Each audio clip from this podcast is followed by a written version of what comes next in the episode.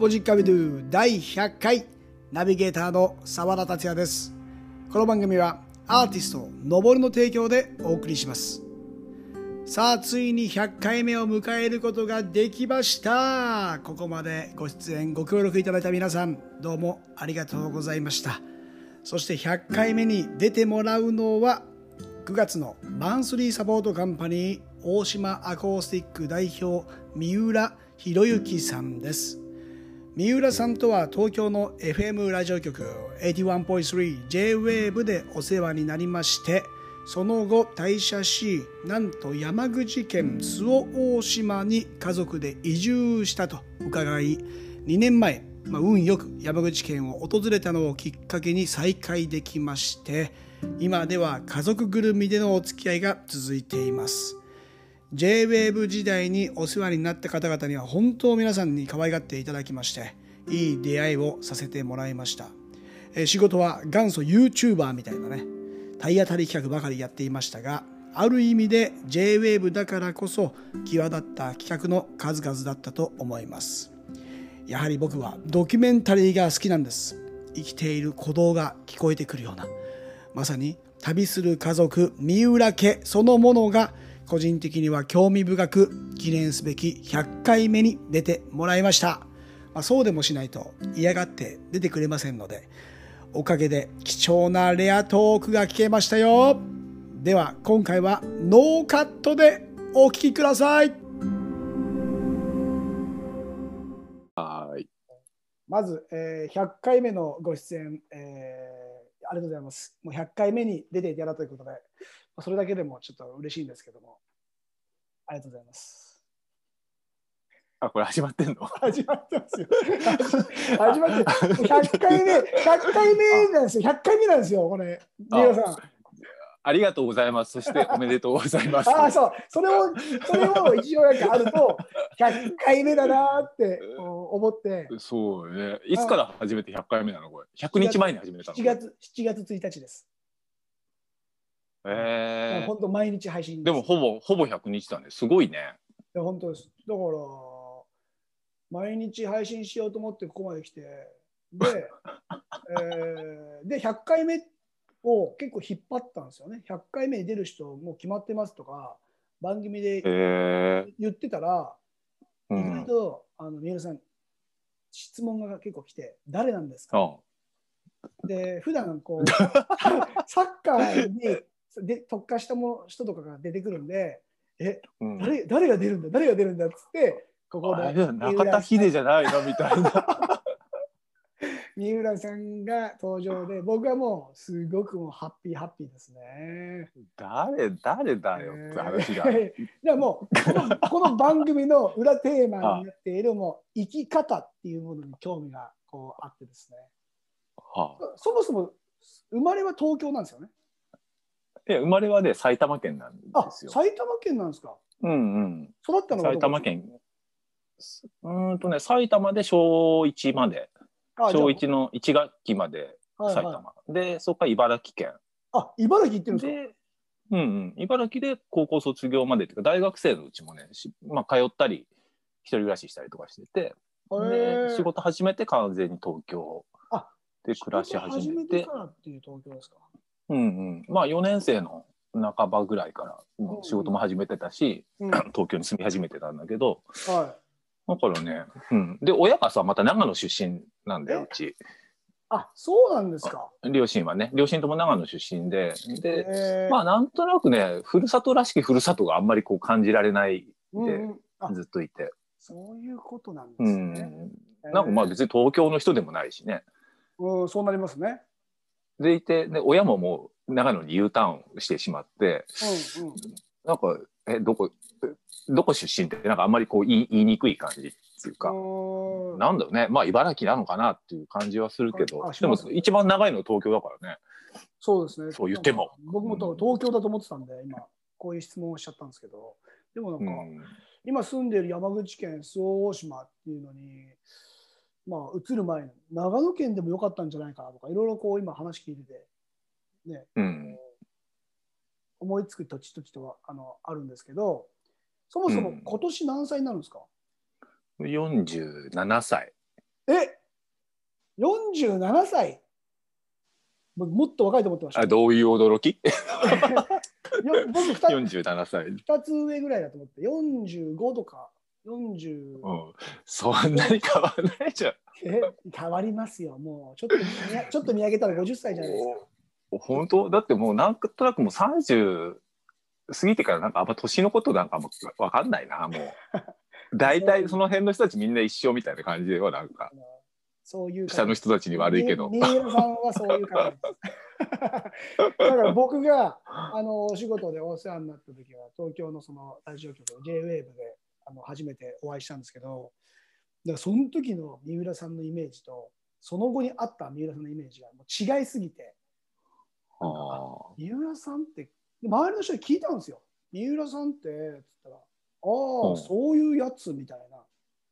はなんかこうどういうやつ？山口や山口県周防大島に行っちゃったっていう、あそういうやつだよみたいな、何考えてるかわからない、みんななんか何考えてるかあ、わからないっ。ていうことをうん結構言っていたので、岸田とかでしょそれ。岸田さんじゃないです。じゃないの？岸田さんに聞いても、なんかこう、大した情報は来ないんで、もうそれはそれなりにあれですよ。あの。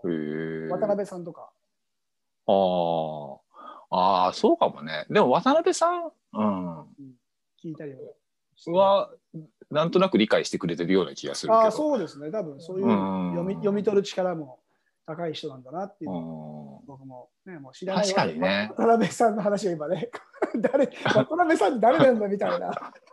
結構偉い方です。これ、あれでしょ？自分で編集するんでしょ？これを。編集しないですよ、もうそのままあ、流編集しないの？あ、そうなの？いやあ、できれできればもう頭と後ろだけで、でもうそのまま走り走っていく。へえ。だって大変じゃないですか。まあ、でもね、うんあの、澤田の言う、うんまあ、来た時も言われたけど、はなんか印象が違うっていうのは、でもね、俺多分澤田と会った頃ってね、相当病んでたんだと思うよ。い。あ、思うよっていうか、その病んでたよね。時ですか？その時ですか？うんうん。口数が少なくて、で、僕あとか関わった時には、毎日、月火水木、毎日、ディレクターと作家さんが違う日っていう、うん。もう違う番組ね。うん。そうなかなかないような形だったんで、なので、いろんな人とお会いすることができたんですけど、ううん。会話をあでもね、うん、なんか人とね接するのが苦手。今もそうだけどねそれは。なんか別に それがあんまりこうういうことを公言するのも変だけどこういうことを公言するのもねなかなか勇気もいるけどいるしでもほんなんかちょっとこう人を見れば適当思ってたところもあるよ当時は。なんか。でも、それを聞いても、職業的に当時で言うと、人と会うのが仕事みたいなもんじゃないですか。そうそう。だから向いてないことを頑張ってたんだよ。向いてるつもりで。な真逆の、よりによって結構ね、ナイーブというか、あの神経使うようなゲストをお迎えしたりしないといけないし。でもさそのラジオラジオ局で働くとかラジオの仕事するのってこうまあ両方向あるじゃん。その 人を迎えて何かするとか人と接する中で何かを作るっていうはいはい。のと、逆にもうどんどん音楽に特化していくとかさなんかこううん。なんつうんだろうな。もうちょっと夫作りのこととかうん。いう方向に行くと、誰とも会わないでずっと仕事してる人とかもいるじゃんありますね。ラジオ局って。はいはい。だから、なんかね、あんまり、あどうなんだろうな。でも当時そういう自覚あっても、やっぱでも人と喋るのすごい苦手だったよ。なんか打ち合わせとかもね、生放送前の打ち合わせとかなんか説明するのとかすごい嫌なんだよね。ドキ、ドキドキするというか、おしゃべりするのが。何々さん入りますって言って、こう説明して、あれが嫌だったんですね。もうできれば自己紹介も別に俺なん自己紹介しなくていいじゃんみたいな。今でもそうだけど別に名刺交換俺しなくてもいいよねこの現場とか。思うことあるもんね。なんとなく。うんでもそういう、そういう方ですね。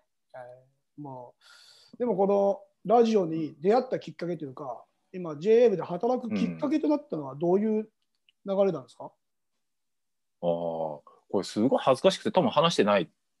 聞きたい。と思うけど、うんうん、俺ねももともとで言うとねラジオ DJ になりたかったんだよ。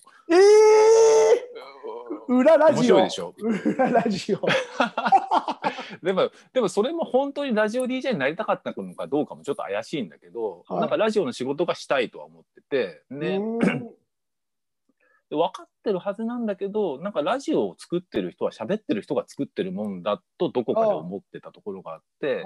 あのーまあ、自分で選曲をして自分で喋ること決めてうん。自分で、うん。うん、音楽を流して喋ってみたいな感じのことを想像してたんだと思うんだけどそれはねあのーえなんだろうなでもやっぱラジオ聞いててさあんまりこう、ディレクターの姿とかさうん。なんかまあ言ったら構成作家とかさ、はい。ミキサーさんとかそういう姿が見えてこなくてもうその人しか見えてなかったんだよね。そのパーソナリティしか見えてなくて、はい。でラジオの仕事がしたいと思った時におなんかその仕事がパーソナリティうん。というか DJ に直結してたんだよね。でそういうのがしたいと思ってうーんたんだよ。で学生の頃に あのーそういうなんつうんだろうな素人が DJ するみたいなことをしていて、うんなんかその大学のサークルが集まって DJ をしますとか言って俺よくそういう場に出てったなと思うよね。どういうどういうさ どういうサークルまあ、アナウンス研俺はアナウンス研究会だったんだけどそういうえ？放送研究会とか、はいはいはいはいはい。まあ、そういうのが集まってなんかこう、うん DJ の発表会番組の発表会みたいなのするところにさのこのこ出てってうん DJ とかしてたんだよ。ええー、見たいなその時の映像見たいな。いやそれで俺よあの802のオーディションとかも受けたよ俺。FM 八マルに？うん、ほんでさあ802行って、うんまあ、落ち落ちたけどさええー、これは貴重な話ですね。とかやってたんだよ。でうんでその頃でそういうのやってるとさこういうとこあるよとこういうとこで喋れるよみたいな話を先輩からこう聞いてで NHKFM ではい。そういう DJ の番組があったんだよ。素人 DJ、あ D その。名も DJ ショーっていう番組があってで毎週2組とかが、うん。2組とか3組だったかな。ちょっと忘れてたけど、その DJ1 時間番組だから番組の中に10分間とか15分とか番組やる時間をもらって、はい。で自分で構成して選曲して、はい。で行ったらまあその向こうのディレクターがじゃあこうこうこうしましょうみたいな感じでやってるんだけど、でそれに行った時に、あのー審査員でいたのがうん。あのシャララカンパニーの佐藤輝夫さんという、ララの、まあラジオ。オ業界のはレジェンドですよ。がいらしてい。ですね。はあのあ君ちょっとうちにあ遊びにおいでよっつって名刺をくれたんだよ。はい大学1年生とか2年生の時かな。いで、えその時まあ名刺もらってあまあ制作会社の人かと思って、うんうんうんで友達と話しててあこの間こんな名刺もらったんだっつって「プレジデント」って書いてあるけどっつったらーあ「もうそれ社長じゃん」っつって言われて。俺プレジデントついてなんだか分かんなかったわかんないみたい。な。大統領かっつって。おい社長かっつって「おいちょっと行ってみるわ」なんつって。行ってでなんかこういう制作の仕事するのもいいと思うよみたいな感じであ言われてで、うん。まあ、やりながら DJ を目指すとかっていうのもあるしみたいなことうんちょっとバイトしてみるって言われたんだけどなんか俺バカだからいそちょっと学校も忙しいしみたいなこと言っちゃって 行かなかったんだよその時。あそこはもうで流れて一回。そうそう、はい。うん。でなんか就職まあ大学卒業して就職するっていう時に、まあ、そのラジオ DJ になるにはどうしたらいいのかなと思ってで周りで、まあ、アナウンサーになるみたいな、まあうん。同じクラスでねアナウンサーを目指してますみたいな子たちがいて、はい。で、まあ、先輩たちも結構さアナウンス研究会からアナウンサーになった先輩とかいて、はい。じゃあまずはじゃあアナウンサーから行ってみようみたいな感じでアナウンサー試験をひたすら受けてたんだよ全国。え？三浦さんが？うんうん、スーツ着て。すごいこのインタビューやっぱ100回目に大事な話ありがとうございます。この話ね、恥ずかしいから JWAVE の時ね、あんまり人に話してない。そうですね。僕もみっともないと思ってしたし、またこれがねちょっとあれですね、こう聞けたっていうのは貴重な話ですね。で、まあ何社受けても決まらないよね。あの、まあ行ってね、うん、1個目の面接通って2回目の面接で落とされるとか、まあその間のひ筆記試験で落と落ちるとか、うん多分にまあ2回目、3回目ぐらいでまあ大体終わっていくみたいな就職活動してて、で4年の夏休みぐらいになってあそろそろもう終わるなこれと思ってあアナウンサー試験も。どうしようかなと思った時に、あ、そうだ、あの社長に手紙を書こうと思って。おその時シャララの社長シャララカンパニーの思い出して、じゃあ、うん。手紙、手さ紙らに、そうそうそうう、ん手紙を書くんだけど、その前にね、俺、うん J-WAVE の TOKIO HOT 100 が大好きで、はいはい。JWEB で唯一はい聞いてたのかな、当時。うんその、クリスさんの番組が好きで、で、普段はね、プロデューサーのクレジットがないんだけど、うんその前の年かな、から就職活動する年のはい。年末の年間チャートの時にね、最後、プロデューサーの名前まで言ったんだよ。で、その時に、あーはいはい。佐藤輝夫って名前を聞いて、お、うん。プロデューサーなのか、この番組のと思って。つながっちゃった。あお？待てよと思って。え、まあそれまあ、それは気づいていながら就職活動してて、最後にそのもういよいよダメだなっていう時に、うん。あシャララカンパニうん。ーと思ってで、はい手紙を書いたんだよ。でまあ就職活動してるんですけど、はいなかなかうまくいかなくて相談に乗っていただきたいですって言って、はい。手紙を書いたら、まあ、電話がかかってまあ、この時期この時期にね、うん。あのまあ、相談したいっていうのはもう分かったから、はあの働きたいってことでしょっつって言われてでまでおいでよって言ってくれたんだよテロさんが。い。え。で、うん、そうそう。でまあその改編のこととか社員の出入りのこともあるからちょっと今はっきり言えないけど、あうん。のいついつまでに連絡するからちょっと待ってなさいっつって言われて、そう。で夏休みのね最後の方に電話がかかってきて、ーうん。でいついつおいでっつって言われてで訪ねて行って、はい。でまあい大学卒業までは待てないから今すぐ働けるんだったらあの一緒にう。んやるやらないかやらない一緒にやらないかとか、まあ、やはい。雇ってくれるみたいな話になって、はい。ああじゃあ今すぐ今すぐ来ますっつって。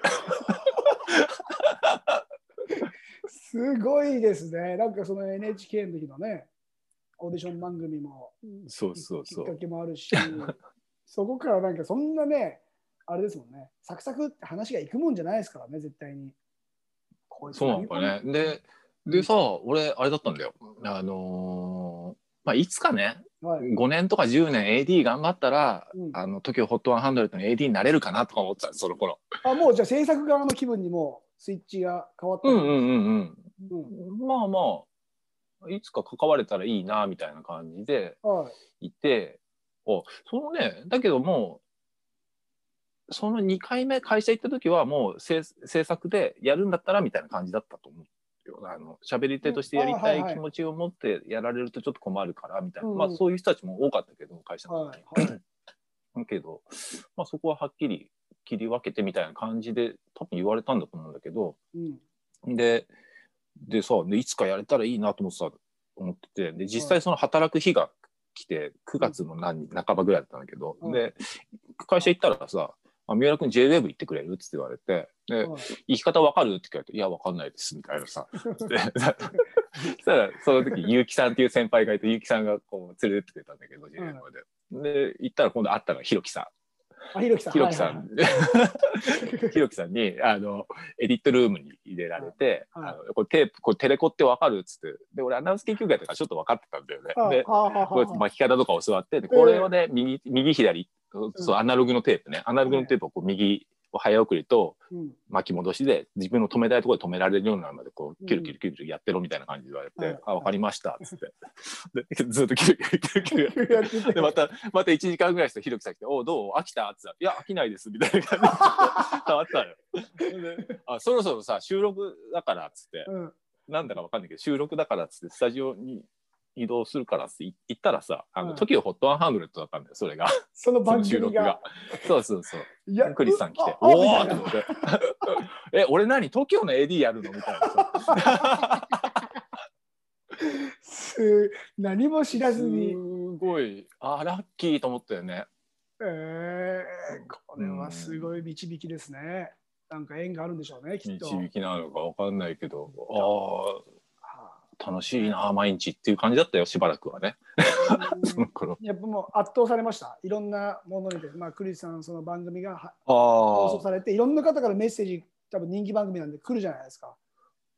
すなんかそのメッセージがっていうかそこでねで、なんとなくこう自分の中のこう DJ になりたい気分っていうのがその時になくなったっていうかなんかこうあ全然分業なんだと思って。あ喋る人は喋るんだって。で選曲する人は選曲する。はいで TOKIOHOT100 に関して言うと、まあ、選曲がないじゃない、100曲も決まってて、はいはいはい。でそのまあディディレクターが自分で原稿を書くっていう。まあでもその当時まだそんなに構成作家っていう文化が JWEB にはなかったから、ディレクターと作家は兼業してたとか書く人と選曲する人一緒だったんだけど、うんうんうんこれ完全に分かれてんだと思ってはいなんかどっちかっていうとこっちじゃないのみたいな。自分をみあ照らし合わせてそうそはい、う。うんうん。うんうんだし、あこんな風に喋れないしなみたいなさ。自分の喋り手のイメージをねこういう感じの喋りじゃないよねみたいな。ででもその時にあの、まあ、大橋さんっていうディレクターと飯野さんっていうディレクターだったんだけど、はい。まあ、見ててあこっちの方だなって思ったんだよ。うん、なるほどね。すごい。そそれがスタートですもんね。制作スタート。そうだね。うんうんうん。あ。ーえそっからその時はもうシャ シャララから制作チームとしてほうんうん。まあ、シャララのはい制作番組だったうん、そうですよね。から、うん。そこから J ミュージックの方にもあれですよね、うん。社員というしか、はい、社員になったのは、でも随分後で、でそのシャララに関して言うと、5年間シャララカンパニーにあ5年間。勤めて、はい。それはね、その初めて行った時に社長から、うん。あの5年はいてくれないと困るよって言われて、はいはいはい。や、そんな5年で辞めるかな、俺と思ってたんだけど、うんうんまあ5年やめたいやめようかなって思っで思ったんですまあその、まあ、ディレクターにうんなったらみんな辞めていくみたいな感じなんだけど、うなんですまあ、ディレクターになってしばらくして、もう辞めたらみたいなこと周りから、まあ、その飯野さんとか、飯野さん名前出しちゃったけど、周りから言われたけど、まあ、はい。社長から5年って言われてるんで、5年ちょっとやろうかなと思ってますみたいな感じで、で、まあ、で5年経ってパキーで辞めて、で、フリーになって、はで、フリーで4年かな、4、5年やってから、J ミュージックにうん入って、あうんフリーからのひろきさんからお誘いがあったんですか？いやいやいや、ひろきさん、あ、広坂さんね。あ、広坂さん、広坂さん。広坂さん。うんうはん。広坂さんからね、3回誘われて、うん3回目に、はい、つって、3回も言ってくれたんですね。2回、すいません、2回断っちゃったんですけど。そうですね。まあ、まあ、そういうこと言うと、広坂さん、そんなに誘ってねえし、みたいなこと言うかもしれないけど。なるほど、ね。なんか、社員になるっていうのにちょっと抵抗があったのかな。だけど、でもなんかこうディレクターをしていてさ、でその先やっぱプロデューサーになりたいじゃん。ああ、先を見たんですね。でプロデューサーになりたいなと思った時にでもこれ普通にフリーでやっててプロデューサーってなれないよなと思ってまあなってる人はいるんだけど、ね。あ相当頑張んないとなれないな。と思って、まあ当時で言うとハイさんとかフリーのプロデューサーだったんだけど、そうなんですか。へえうん、これは社員になるしかないなって、うんうん、まあ、そういう考え方がねまあよくないよね。なんとなくこう三浦さんのね人物像がこう見えてきてなかなか聞けなかった話。もうこれ再開してもねこの話聞こうとは多分思わないんでこういう場で 多分話してくれないし、ままあなかなか話さないよね。そうですねうんまあでもこれがね、まあ、一人の人生でまたさらに結婚されて子供たちもこうね、えー生まれて、えー今度は父親にもなっていくということですからはい。だからまあそ最近もう後で聞こうと思ったんですけどあの YouTube でやってる娘さんのラジオ番組「裏ラジオうん」なんかもう三浦さんの情熱をちょっと感じますね。これ、これね、まあ、まあ、ここだからいいけど、はいあれ、あんまりね、あの、やってる子が、うんこのお父さんがラジオの関係の人だっていうのがバレないようにやってるのよ。絶対バレるこの前ゲスト出てましたよね。あれもうあれでバレるんじゃないですか？ゲスト？なんか初めてのゲストをお迎えしましたって言。ってて、あれ完全にもうしゃあしゃべり手さんですよね？あの方違います？喋り手さんっていうか、あの人はね、まあ、いわゆる喋り手として喋り手じゃないんだけど、はい喋り手として喋り手じゃないっていうか、うんその、パーソナリティを本業にしてる人じゃないっていうか、あ、そうなんですか？なんつうんだろうな。うんうん。あの、あ、違う肩書きがあって。せ繊維関係のお仕事をしていたりうん、まあ、の農家だったりとかする人で、えー、あなんだけど、ま安定感ありましたね。安定感ありまあ、あした。バレるかな？あすごくね、でももう最近、ラジオパーソナリティよりラジオパーソナリティっぽいからね。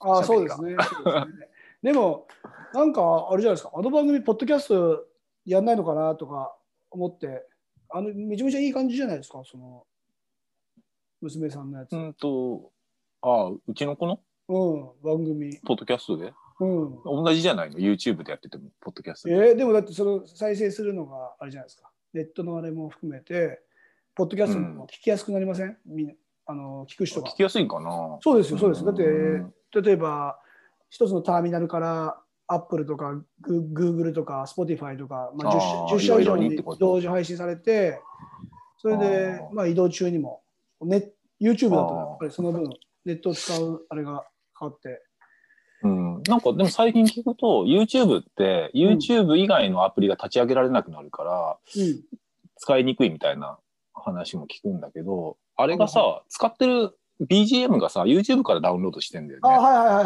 はい。うん、なんかフリーで使える音源いっぱいあるからはい YouTube から取って使っててうん、それを他のネットに上げていいんかな？いいい使っていいのかな？フフリー材料だったらいいんじゃないですか？いいの？なんかそこをちょっと遠慮してるんだよ、えー？そんだけそれだしけですか？ないのは。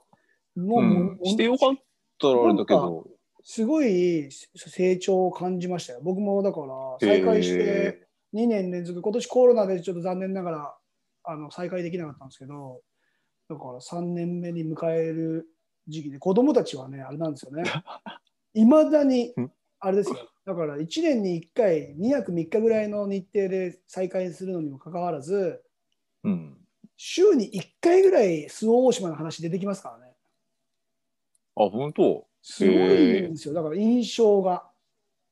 おそ子供たちとの時間もそうだし、あそこでの時間っていうのが印象にもう将来多分絶対周防大島に旅行に行くでしょうね。彼女たちは。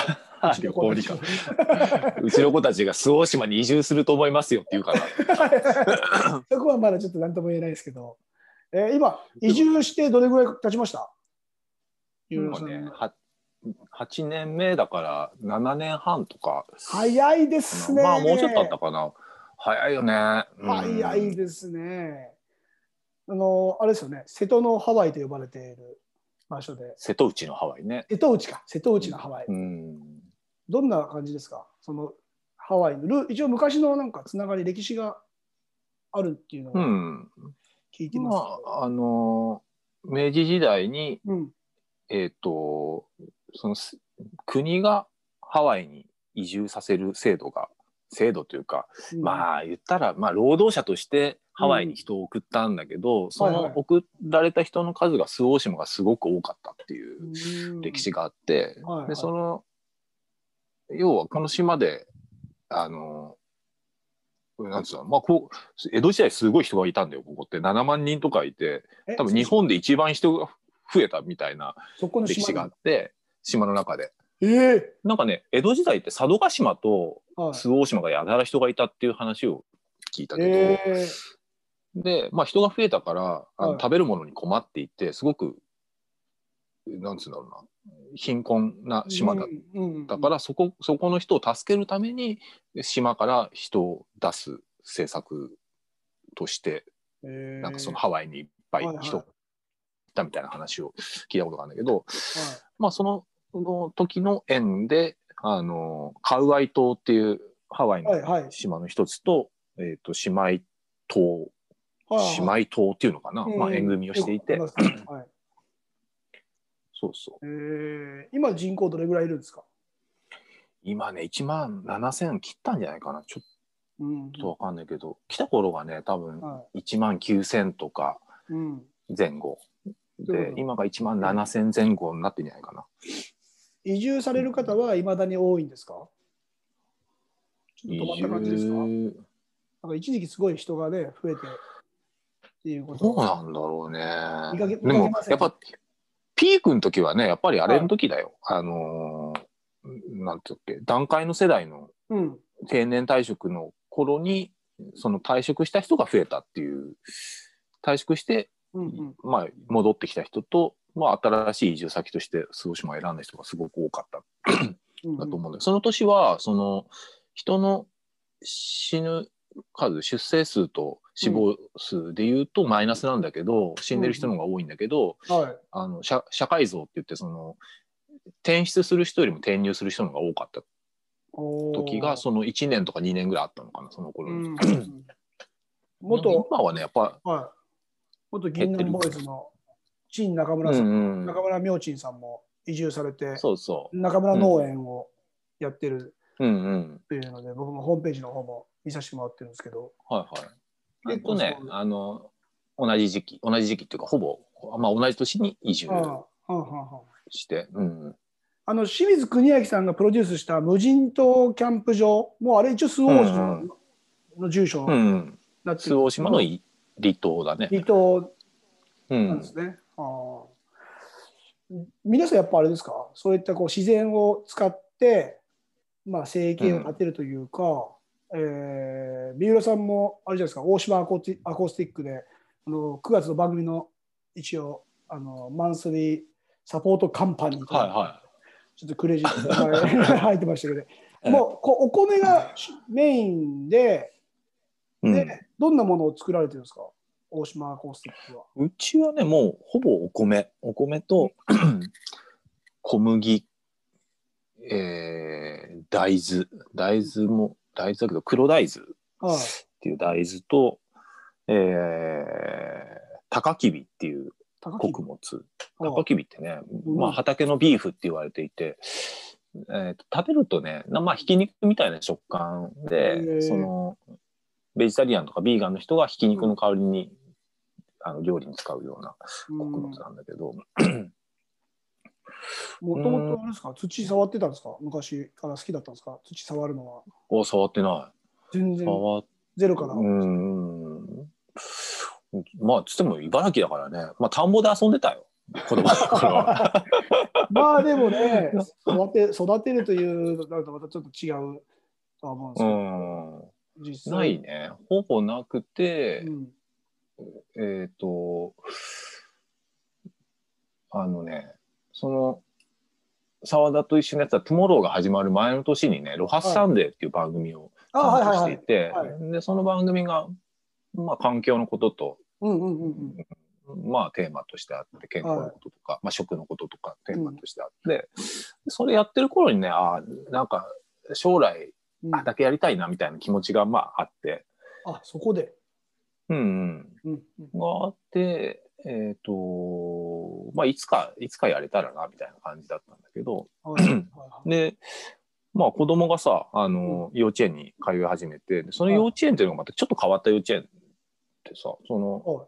園内に畑があって、でそこはお母さんたちが使う場所、使う畑だったんだけど、そしたら、その理事長先生がさ、お父さんたちもこっちでやれみたいな感じで、他に畑を借りてくれて、はいまあ、何坪かな、2坪ぐらいの畑だったけど、そこでなんか、野菜と、野菜を作り始めて、えとか、あと、まあ、米作りもその幼稚園のうん。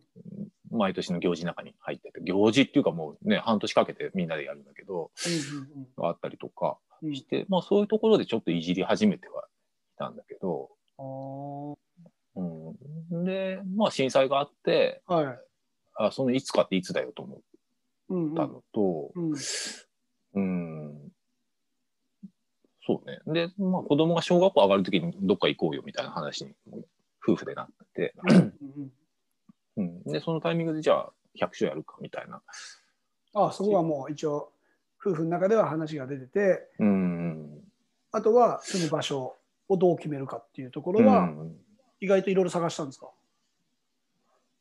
そうそう。で、あの、で、結局、周防島を選んだ時って、あの、地域おこし協力隊の募集があって、はい。で、それに応募してきたんだけど、だから、その、まあ、震災の後だったのかな？いつ始まったんだろう？その、まあ、こういう制度が始まったよみたいな感じで、ま毎回そういうのね、見つけるのは、あの、妻が見つける。あだけど、妻が見つける、毎回妻が見つけるんだけどっておかしいけど、なんかこういうのあるよ、みたいな感じで教えてくれて、で、でまあその3年間じゃあお給料もらいながら暮らし始めて、でまあ週末農業みたいな感じでやり始めたらいいよねみたいな感じうんうんうんでイメージしててだからその、まあ、2年間ぐらいそういうのを募集をまあちらちら見ながら、うんうんうん。まあ、その頃からもう辞める 辞める気満々で仕事してたっていう。まあでもその中でもねやっぱこううん。あれはあるんだよ。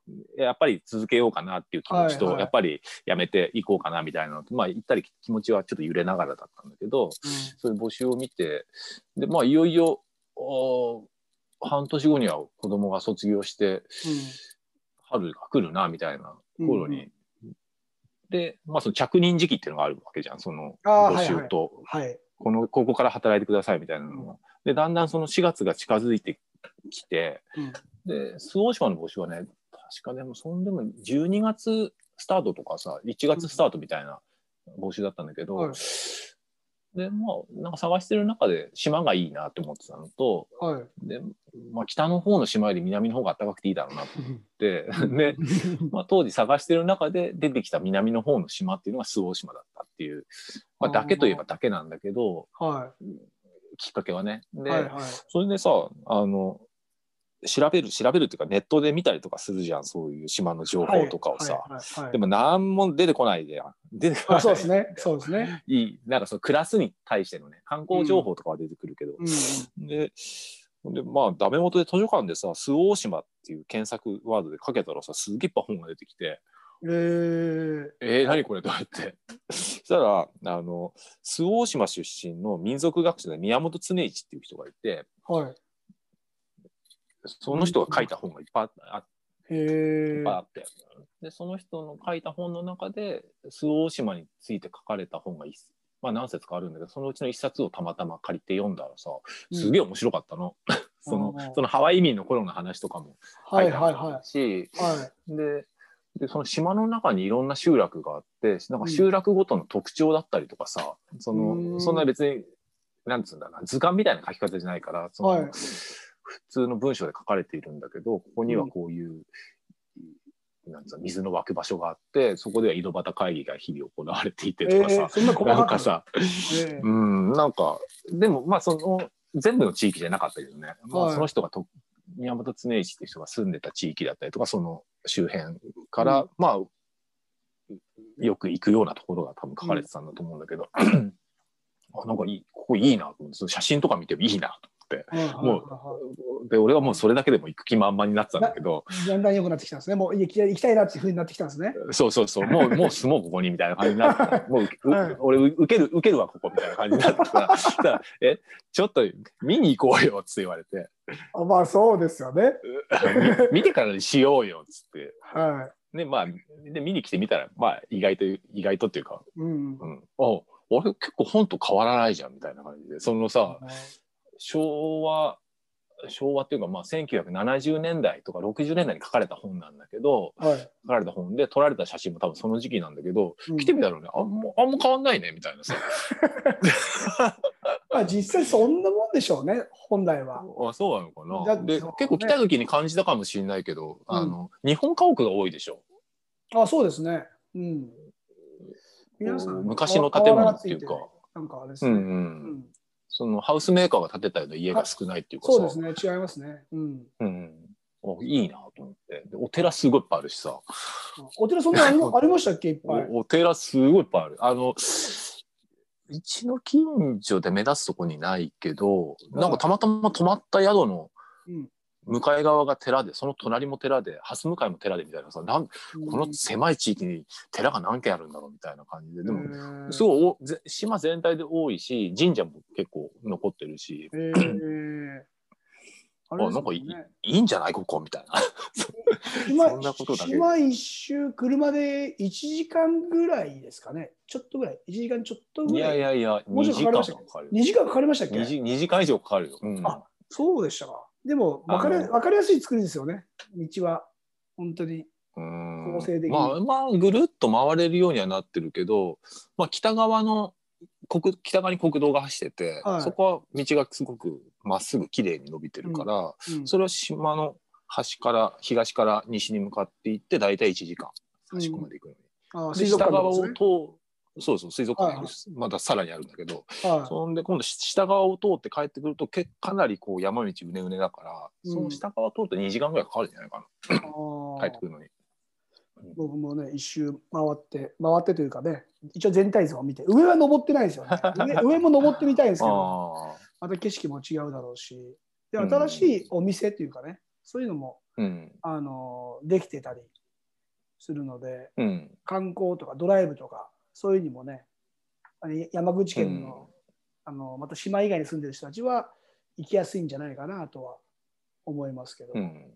あとドイツ戦がぶつかったニュースとか、あとあれですよね、大阪の留置所からあの逃げ出した犯人が周防大島で捕まったっていうのとかね、ここ最近のあ数年のニュース。ね捕まったのはね捕まったのはね大島じゃないんだけどね。のあ場所は違う滞在してたっていうかあ野宿してまあちょうど澤田がいる頃にそうですね道の駅あたりに野宿していたっていう。自転車でうんっていうのも見たりして、なんとなくこうね、見た人、聞いた人はいると思いますけども、はいあこあの子供たち、今年で何年生、何歳ですか ?2 人、えー長男と長女。中2と小4。中2、あ、小4か、まだ下が。うんまあでもね、男、女で全然違う育ち方をしていると思いますけども、うん。どうですか？東京からこう周防大島に越してきて、子供たちのこう、うん。成長変化あったりします？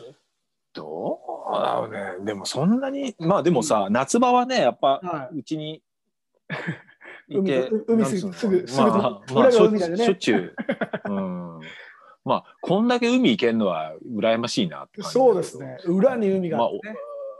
まあ親としてはそこに付き合わなきゃいけないからね。行ってこいってわけにもいかないから、もう中学生だったらまあいいいいかなって感じだけど小学生はまだちょっと見てなきゃダメかなって感じで、まあまあでも大自然をね、そうね。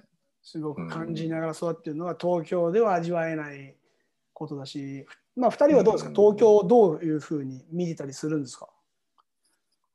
東京？東京の方が楽しいなみたいな感じじゃないの？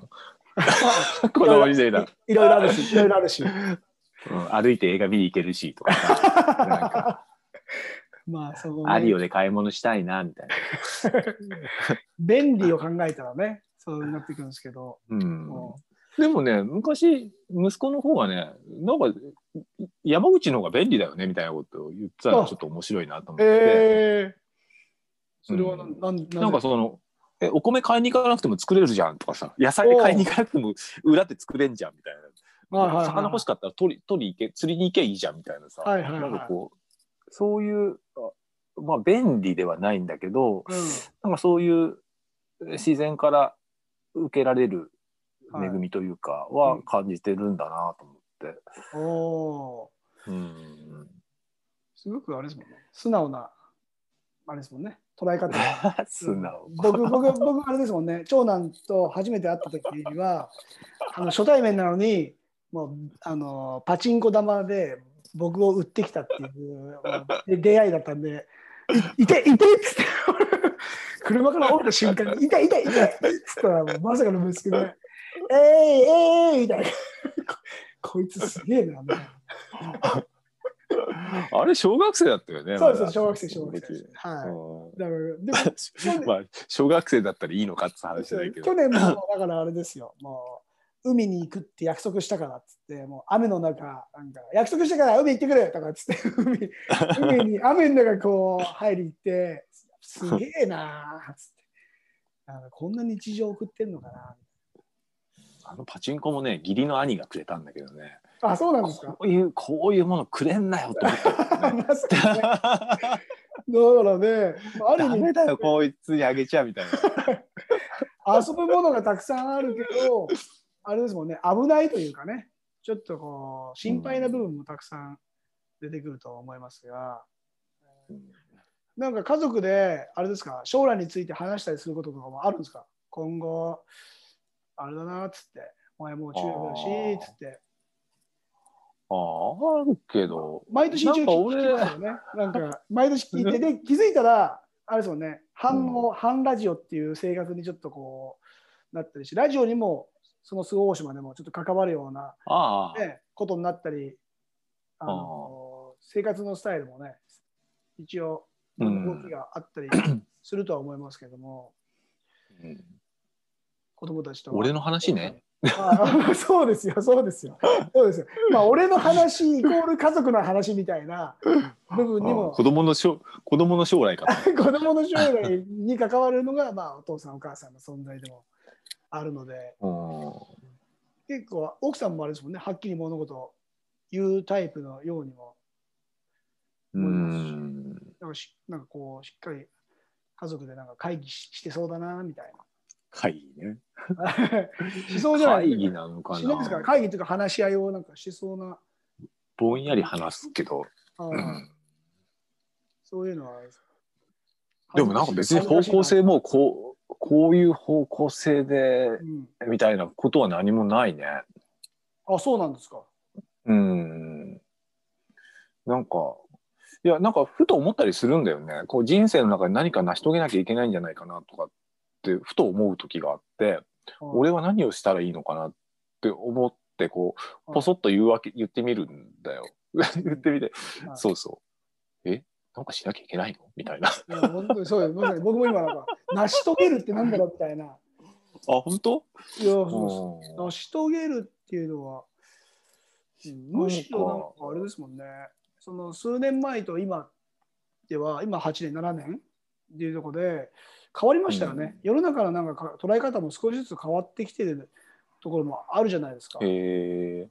例えば移住してリターンしましたとかっていう人も結構増えたし、へえ。あ、東京に？そうですそうです。やっぱり戻りますっていう人も増えてたり。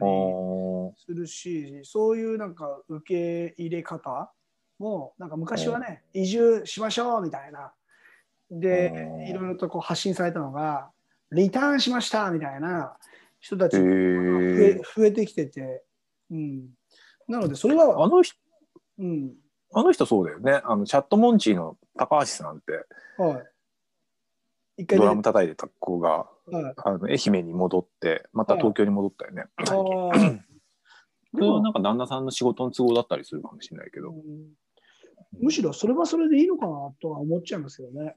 特にそれうん。なんか仕事しやすいから東京にいますっていうのがそもそものなんか僕もそうですけど話だったのがでも地方でもそれができれば東京じゃなくてもいいなっていうふうに思えてきてほらそれだからこそいろんな地域に行けるのもあるし、うん、なんかもったいないじゃないですか。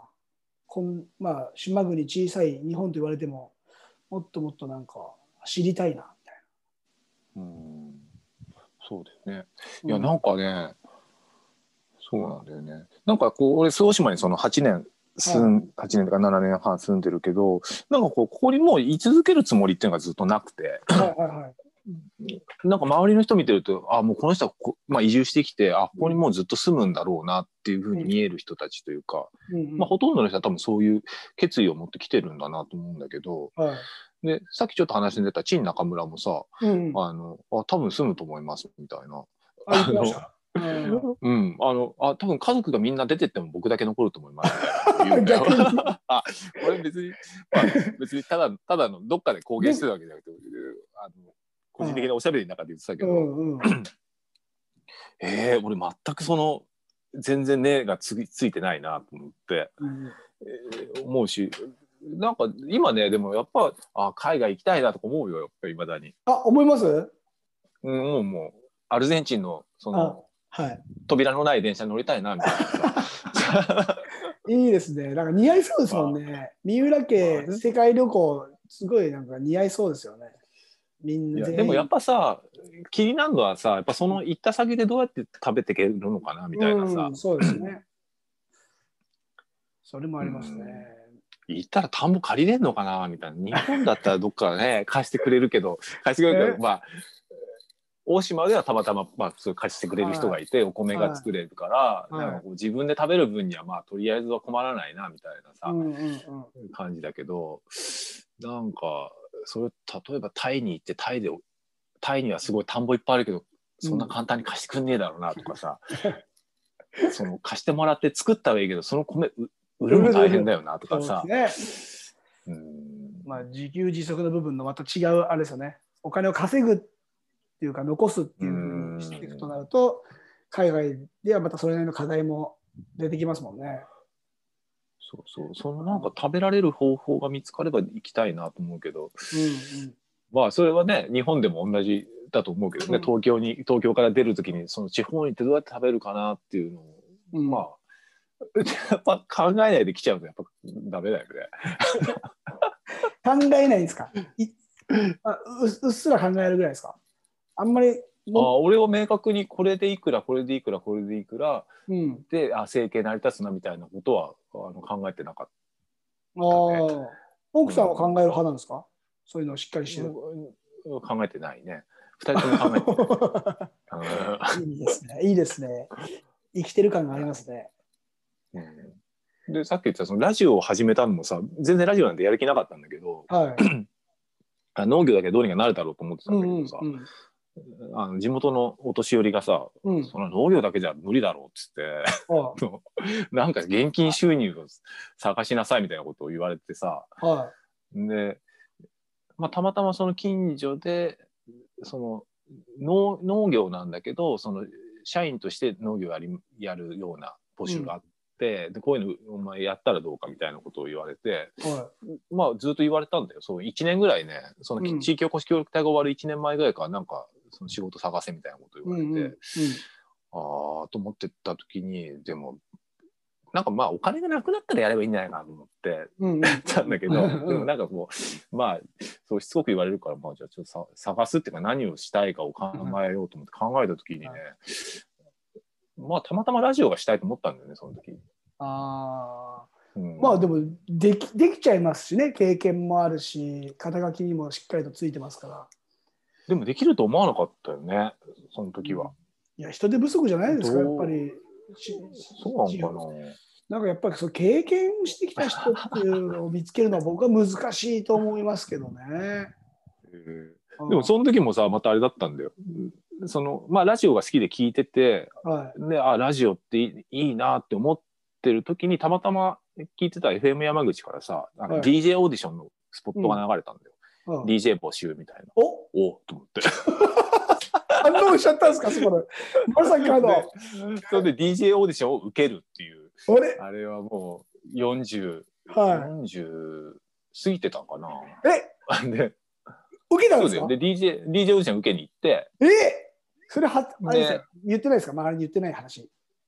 結構言ってない。あそれも言ってるよ。言ってます？いやどうかな。どこえ？でどこで言ってるかは分突然かんないけ、ど。突然こう、喋り出すぞ、あいつみたいな。で DJ オーディションに行ったらはあの行ってあの面接の最初にあのディレクターでどうですかねっつってい、言われて。最初に？やってないのに？はいぜひぜひみたいな。二つ演でじでそのくせさあのスタジオのさあの実技までやらされてさ。ああややったんですよ。もうもうなんか午前中のその面接であディレクターで、はい、あ落ち着いたなと思ってあまあ社会あったなみたいな感じだったんだけど、はい。そしたら午後のなんなんそれ？実技で。そのインタビューとかさ、い。なんかやらされてさ、なんだこれ、なんか軽い嫌嫌がらせだな、とか思いながら。でも結局、でもそっからね、半年とか音沙汰なかったんだよ。あの、その FM 山口から。そのなんかディレクターでって言われたのに連絡なかったんですか、うん、連絡なくて、どうなってるんですか、どうなってんだろうと思って、あどうなってんのかなと思って。はそしたら、またそれでもやっぱ夏の終わりぐらいに電話がかかってきてね、あはい。のあの10月に開編するんで、あ12月か、12月に開編するんで、そこからご一緒できませんかね？みたいな感じで。いえー。タイミングを見てたんですね。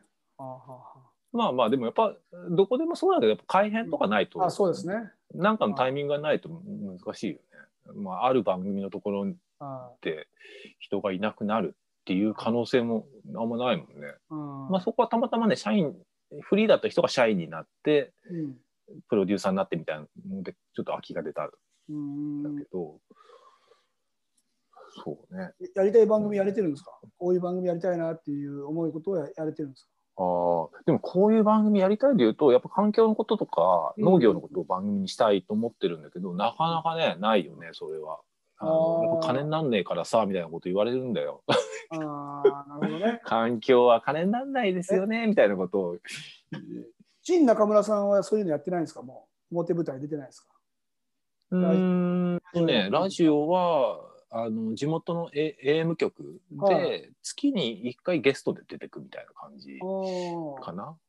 うん、二人でやってくださいよ。やっててで俺はね年末特番をね毎年、毎年ずつも2年続けて一緒に作ったんだけどはいはいはいはい。みちんがあの島の人にインタビューするっていう番組を、あみょうちんっていうのはね中村陳中村は今中村みょうちんっていう名前でお,、はいお坊さんになったんですね。あ、お坊さんになったんですか？うん、お坊さんで、まあ、農業もやってるけどうんうん。やってて、うん、そうなんだ。で、まあ、年に1回は一緒に番組作ってみたいなことをうん。してるけどね。ああまあでもね、せっかく東京離れてっつって、またこう、ラジオ、ラジオ中心になっちゃうのもっていうふうにも、あれですもんね。葛藤があるんですか、うん、そうそうでも最初はねそれで、その反応まあ反応反ラジオっていう まあ企画企画書じゃないけどなんかその、エントリーシートみたいなのに書いた時に、はいその反応反ラジオは週何回ラジオできますかって聞かれて、えー、1日？半じゃないんですね。半じゃそうそうその時はまだねラジオは1日にしたいと思ってたんだよね。ああ、わかりますね、うん。その気持ちはね。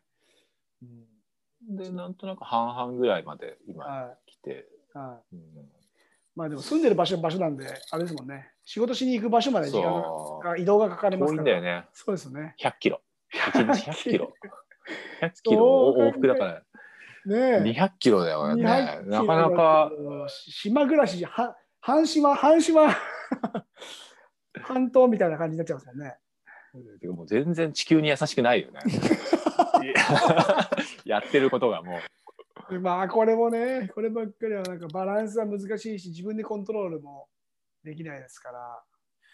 今週に300、300じゃないな、400、うん、400から600走ってるからね。移動してる感じですね。いいよ。うん。まあそうなってくるとあの農業する時間も結構限られてきてうん。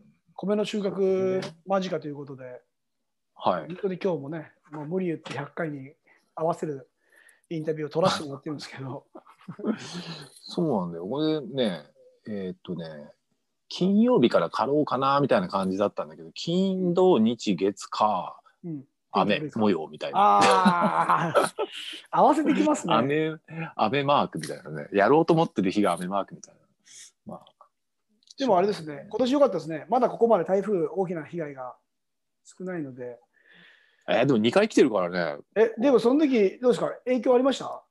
あの、まあちょっとね、今も斜めになってるって感じかな。あそうなんですか。倒れまではしないけど、あー。だいぶね、まあ、西日本エリア中心にドンと台風の影響はありましたけれども、うん。まあ、これからですよね、まだ10月も、ね、台風来る可能性もありますし、あるかね。あります僕よく言われますもん。だって、まだまだこれからでしょって言われますし、えー自然災害が一番怖いなっていうのをね、改めてこう感じるうん。年が続いてますんで、う、うん。んちょっとまた、えーお会いして、家族全員再会して、で、三浦さんの手料理をこう、ね、食べるっていう、意外と、あれですもんね、料理お上手ですもんね。あ。めちゃめちゃうまいですよね。なんか。シチューみたいなやつ作ったり、だからあれですよ、サバ、もうお肉もね、こうしっかり調理して、なんか、ううちの家族ではみんなもう大好評ですよ。へ美え味しいなんか飲食とかもうできそうですもんね。あれだけできれば。そう。そう、でもうちさ、もうずっと、な、あの、うちの前がさ、はいもともと、あのー商店だったんだよね。はいはい土間が広いでしょ。はいはいはい。あれ、まだいじってないですか？あれから全然。あれから全然いじってないんだよ。そこをね、飲食店にしようっていうのをね、もう言ってましたね。い言い始めたの 5, 5年前から言ってんだけど、5ね、年、あれから5年、あれから5年。全然え手をつけていないという。でも、それはあれじゃないですか。今どうせ準備してもなかなか今できないっていう状況でもあるっていうことじゃないですか。うん。準備できてるねでも、やれるんですかねボンって綺麗になったらやれるもんなんですかね。でも、そんなにね、うん、ああの営業をメインに考えてないそうなんですか。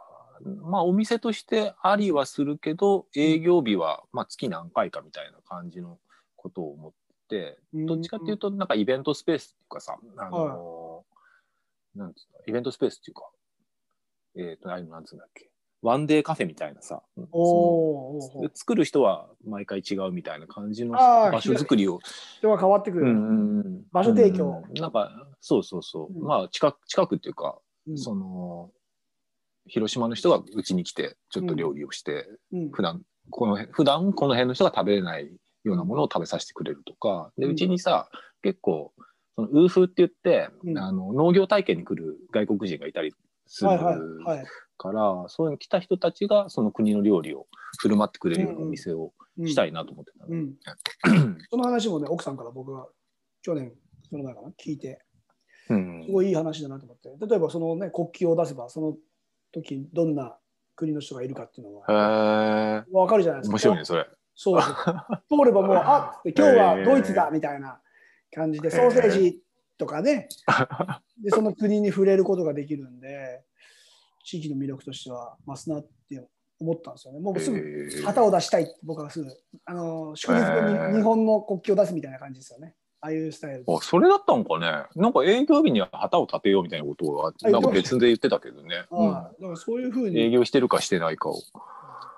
えー、あれですね。じゃあ僕頑張って、こうね、収入源を見つけれたら、メインスポンサーでそこを改装しに行きますんで。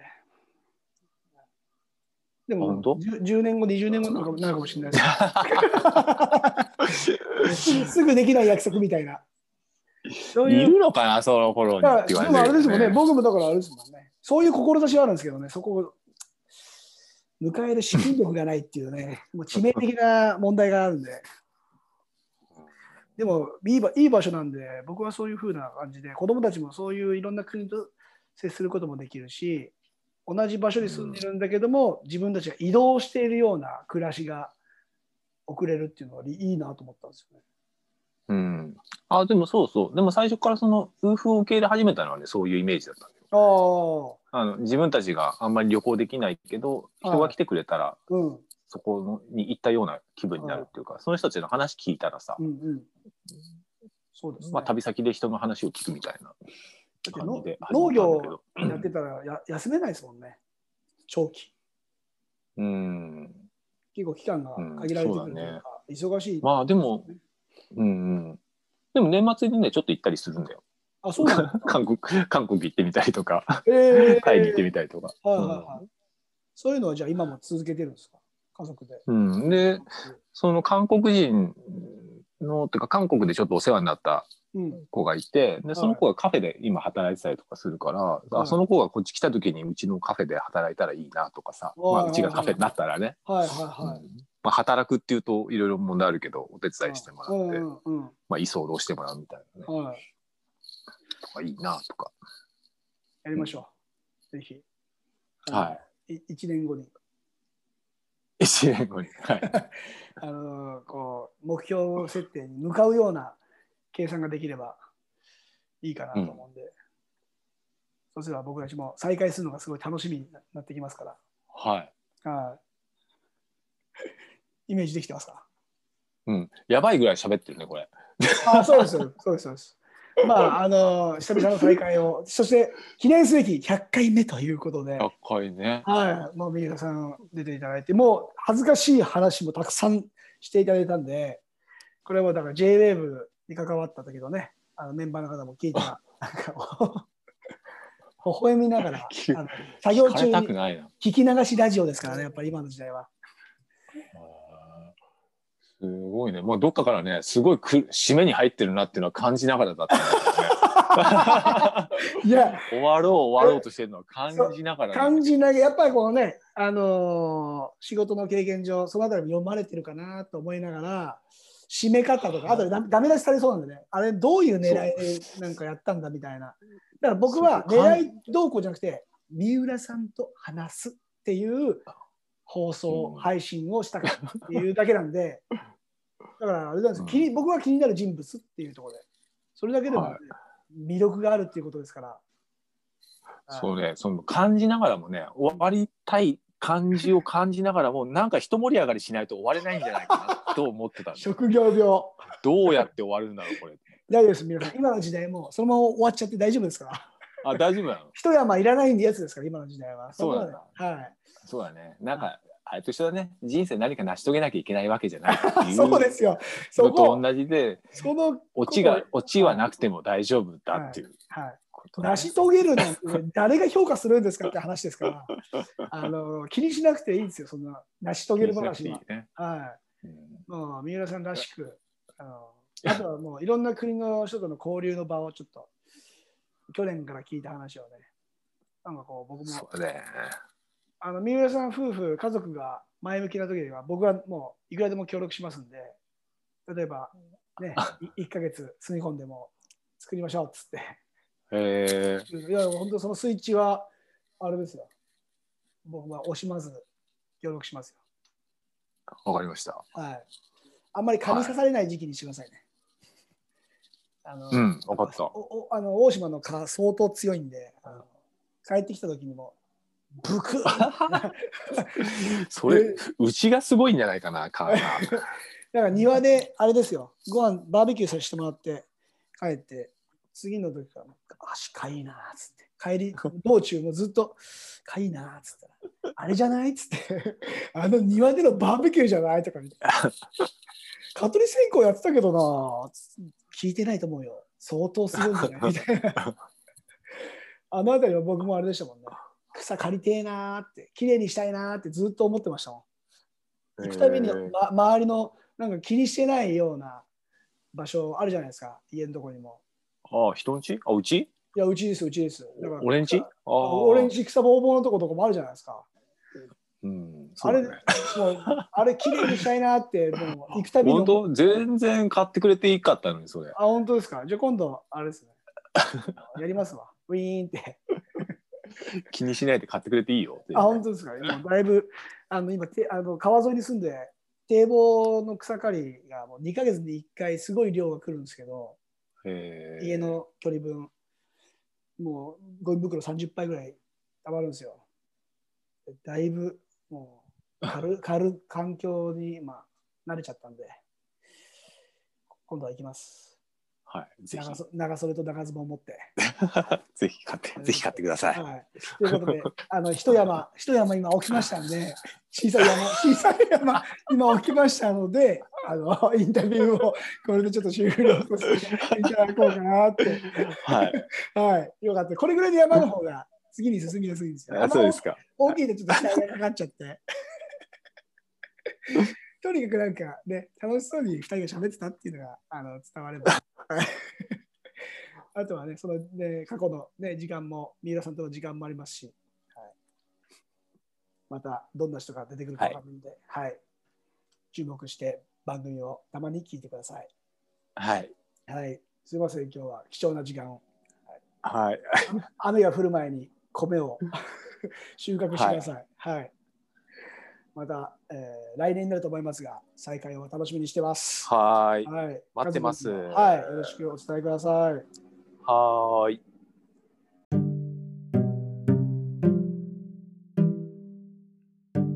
こういった機会じゃなきゃ話さないし聞かないだろう2人の時間最後まで聞いてくれた皆さん本当にありがとうございました三浦さんは一山欲しがっていましたがどうでしょうかね？僕は一山いらないと判断もうプロデューサー的には欲しかったが喋り手的にはうんこの判断難しい。